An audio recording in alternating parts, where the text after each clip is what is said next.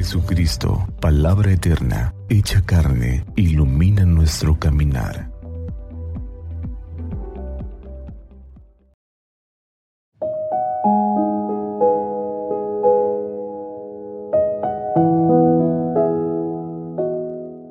Del Evangelio según San Juan.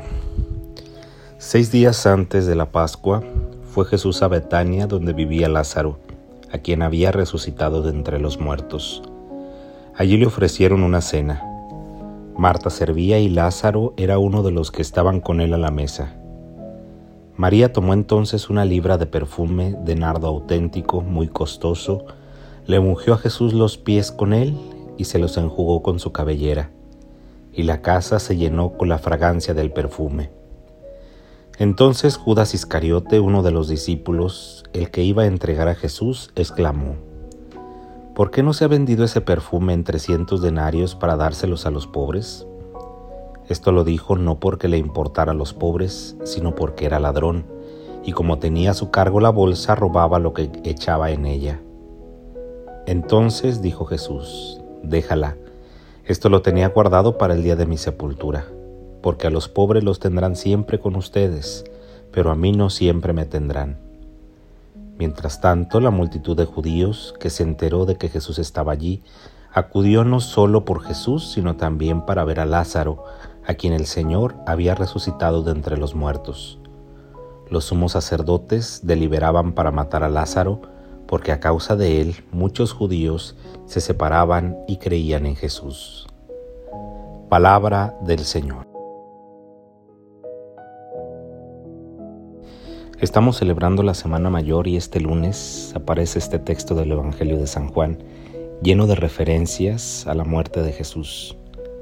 Durante esta semana celebraremos, conmemoraremos la muerte del Señor. Estos símbolos que evocan la muerte de Jesús tienen diferentes interpretaciones de acuerdo a los personajes que aparecen en el Evangelio. María, que con agradecimiento seguramente por la resurrección de su hermano, se pone a los pies del Señor y le ofrece aquello bueno que tiene. Dice el texto que la casa se llenó de aquel perfume. No se refiere, creo, solamente a ese perfume hermoso de nardo, sino a la actitud de María. Esa actitud que reconoce la presencia de Dios y al reconocer esa presencia de Dios aquel espacio se llena de un ambiente fraterno, agradable, santo. Contrario a ello aparece la figura de Judas, cuya mirada no es una mirada de agradecimiento, sino de interés. Reclama porque no se ha vendido aquel perfume, pero lo que en realidad quiere es quedarse para su propio beneficio con aquello que los demás pueden dar. Qué distintas son las miradas de los amigos de Lázaro que le hacen sentir al Señor cómodo, que le hacen sentir en casa, a aquellos que aparecen en el texto como los fariseos y que están fraguando la muerte del Señor. La muerte de Jesús será la consecuencia de la lucha de estos poderes.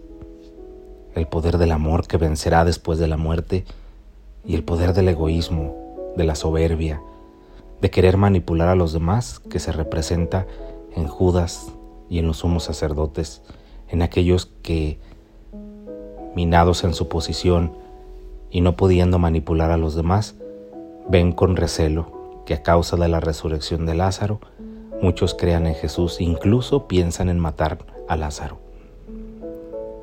Cuánta falta nos hace en nuestra experiencia de Dios ser más como María, agradecidos, confiados en Dios, dando lo mejor que tenemos para que nuestros hogares se llenen del aroma de Dios, se llenen de esa presencia de quien reconoce la acción del Señor en la propia historia y con agradecimiento y sencillez se postra a sus pies para disfrutar de su presencia.